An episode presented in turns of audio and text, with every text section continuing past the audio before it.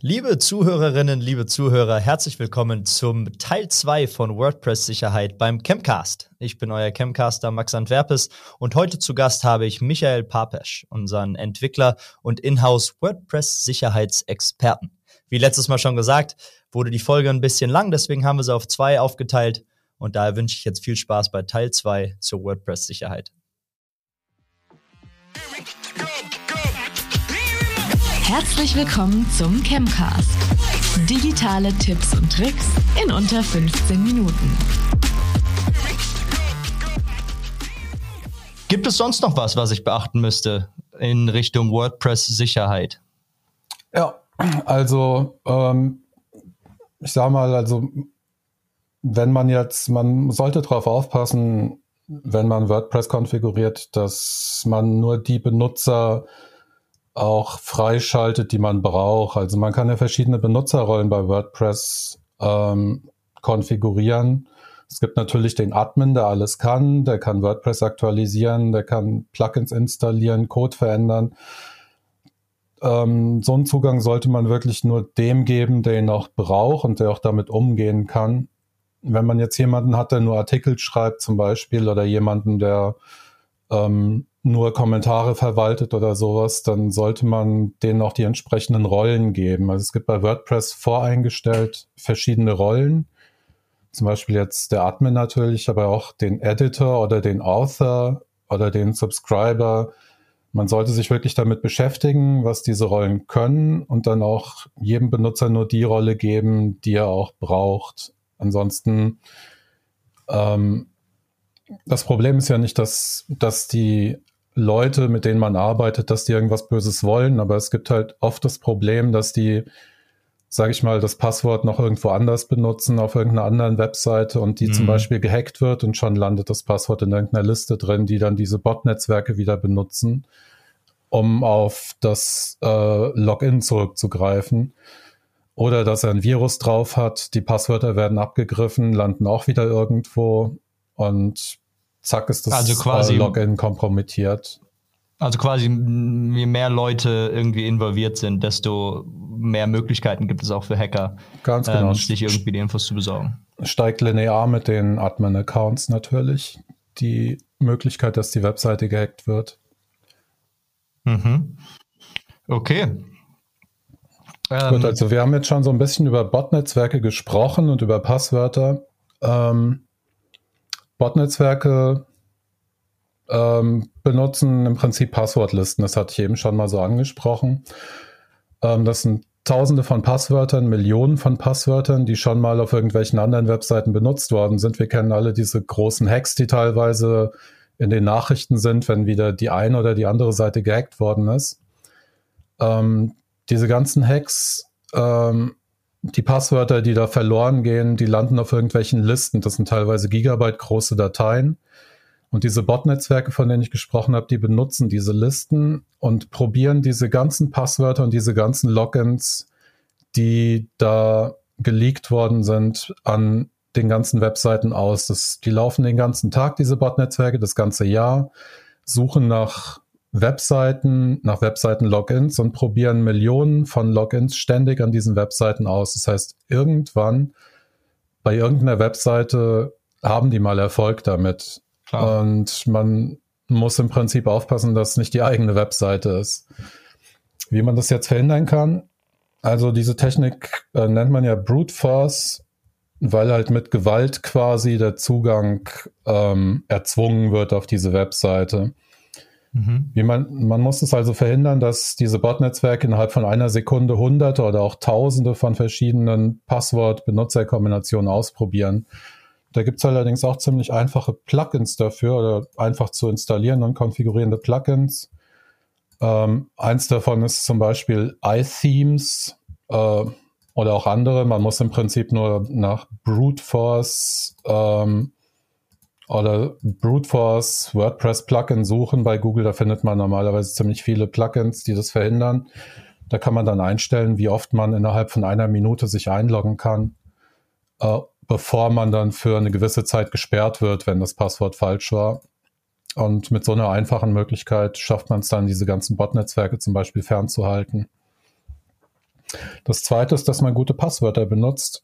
Ähm, wir kennen das ja alle, dass wir für irgendwelche Services, die man so einmal benutzt oder die nicht besonders wichtig sind, das hat, da haben wir alle unser Standardpasswort, das wir benutzen. ähm, ja. Es ist halt so, es ist, man kann es nicht ändern, aber wenn ich bei irgendeinem Service, wo ich weiß, hier, ich logge mich da jetzt nur einmal kurz ein, um irgendwas zu machen, ich werde es nie wieder benutzen, dann benutze ich halt oft irgend so ein billig Standardpasswort und danach ist es vergessen irgendwie. Das Problem ist, dass man dann halt sein Standardpasswort bei vielen, was weiß ich, 10, 20, 30 Webseiten benutzt hat, eventuell auch noch mit der Standard-E-Mail-Account. Und auf irgendeiner von diesen 20, 30 Webseiten wird es dann mal gehackt werden. Das ist hm. im Prinzip so sicher wie das Amen der Kirche. Das heißt also, dass sein Standardpasswort mit ähm, dem Standard-E-Mail dann in einer von diesen genannten Leak-Listen landet und von den Bot-Netzwerken ausprobiert wird. Und wenn das so ist, dann werden sie irgendwann auch an dem Server vorbeikommen, der wichtig ist, wo das gleiche Passwort eventuell benutzt wurde. Und zack ist die Webseite gehackt. Das heißt, ähm, man sollte wirklich aufpassen, dass man für wichtige Seiten oder eventuell auch für alle Seiten ähm, starke, vielleicht auch vom Browser vorgeschlagene Passwörter gibt. Jeder Browser hat inzwischen diese Fähigkeit, man loggt sich ein. Dann gibt es unten diesen Button, eigenes Passwort verwenden sollte man machen. Man sollte das auch im Browser speichern. Das, jeder Browser hat inzwischen Passwortmanager. Den kann man mit einem Masterpasswort schützen, damit nicht irgendjemand, der am Rechner ist, darauf zugreifen kann. Und man kann das auch synken inzwischen bei Firefox, Chrome, bei allen großen Browsern, dass man das dann auch mobil hat oder auch von mobil zurück zum Desktop. Das ist eine sehr bequeme Art, seine Passwörter zu verwalten. Man muss sich nur noch ein Passwort ah, ja. merken, nämlich das von dem Sync. Und man kann dadurch für jeden Service ein eigenes Passwort benutzen. Und wenn irgendwo mal eins gehackt wird oder was auch immer, dann betrifft es nur diesen einen Service. Und die ganzen anderen Sachen sind noch sicher. Sollte man also benutzen. Passwortmanager ist eine gute Sache. Also wir hatten jetzt Brute Force, Passwörter.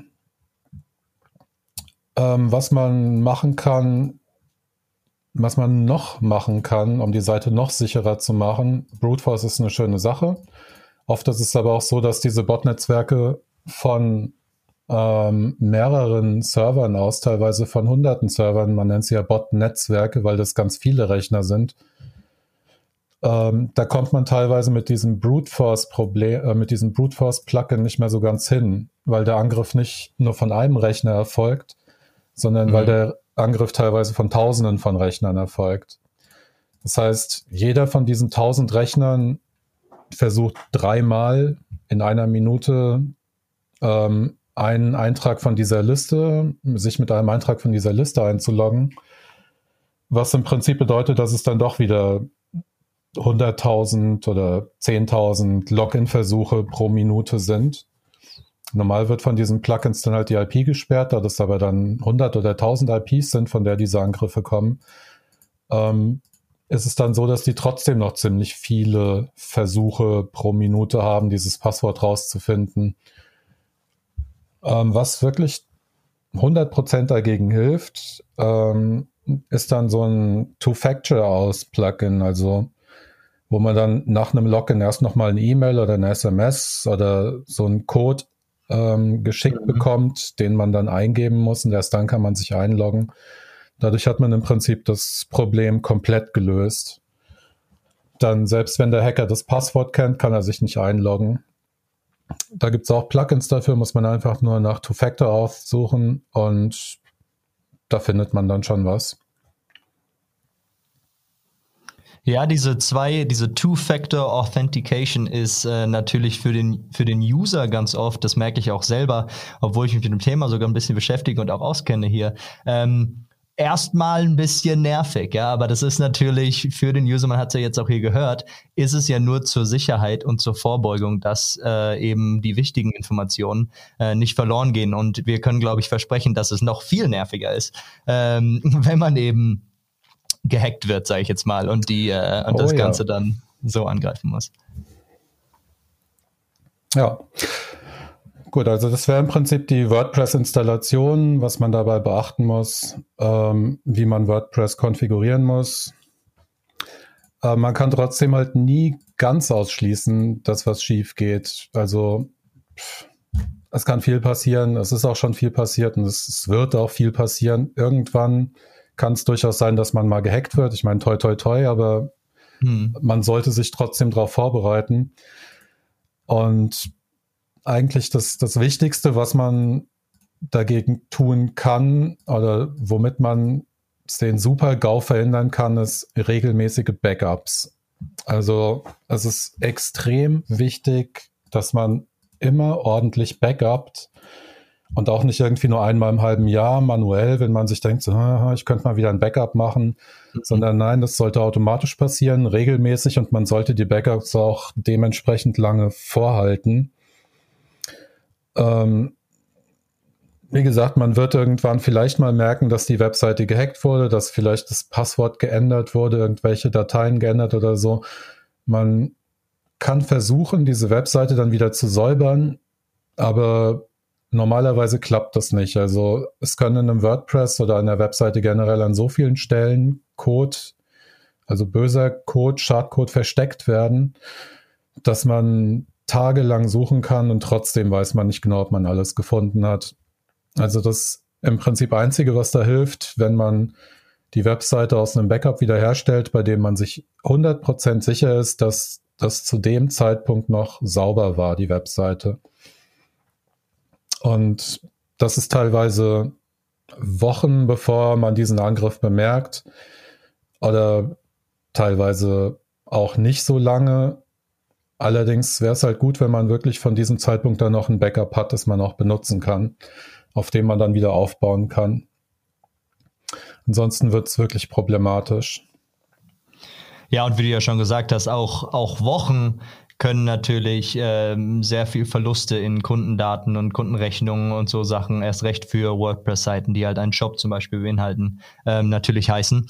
Ähm, das heißt, mehr Backups, mehr Sicherheit oder mehr Möglichkeiten auf jeden Fall, die Webseite wieder auf Vordermann zu bringen, wenn auch das Worst Case dann eintreffen könnte und man wird tatsächlich gehackt. Ganz genau. Also es gibt noch ein paar andere Möglichkeiten, sage ich jetzt mal abschließend, um WordPress abzusichern. Es gibt immer viel, was man machen kann. Man kann es noch, ähm, noch härter absichern, indem man zum Beispiel bei den Uploads bestimmte Dateiformate, PHP-Dateien oder so beschränkt, indem man irgendwie verhindert, dass Dateien geändert werden oder Plugins installiert, mit denen man jetzt irgendwie schaut, ob Dateien verändert worden sind. Ähm, man kann da noch beliebig viel Arbeit reinstecken. Also ist auch nicht schlecht. Man sollte sich auf jeden Fall damit beschäftigen und gucken, wie man das irgendwie noch absichern kann. Aber ich denke mal, das, was wir jetzt hier genannt haben, das war, waren so die, die hauptsächlichen Sachen, die man machen sollte, wenn einem seine eigene Webseite lieb ist und mhm. wichtig ist. Dann ist das, sage ich mal, so, so die Basis, die jedes WordPress irgendwie ähm, drin haben sollte oder wo sich okay. jeder Administrator von einem WordPress mit beschäftigt haben sollte und gucken sollte, ist das für mich wichtig. Okay, und liebe Zuhörer und Zuhörerinnen, es gibt zu diesem Thema ähm, noch viel mehr von uns. Gibt es auch ab Anfang Juli wöchentlich einen Blog, ähm, bei dem wir uns auch um das Thema Webseitensicherheit jetzt auch ähm, über WordPress hinaus, anderen CMS-Systemen beschäftigen. Das heißt, gerne mal immer wieder vorbeischauen. Ich würde mich an dieser Stelle aber bei dir, Michael, bedanken für deine Zeit. Es ist etwas länger geworden. Wie gesagt, wir machen normalerweise digitales Wissen in unter 15 Minuten. Jetzt ist ein digitales Wissen unter 30 Minuten. Aber das ist auch nur, wie gesagt, weil es eben einiges zu beachten gibt.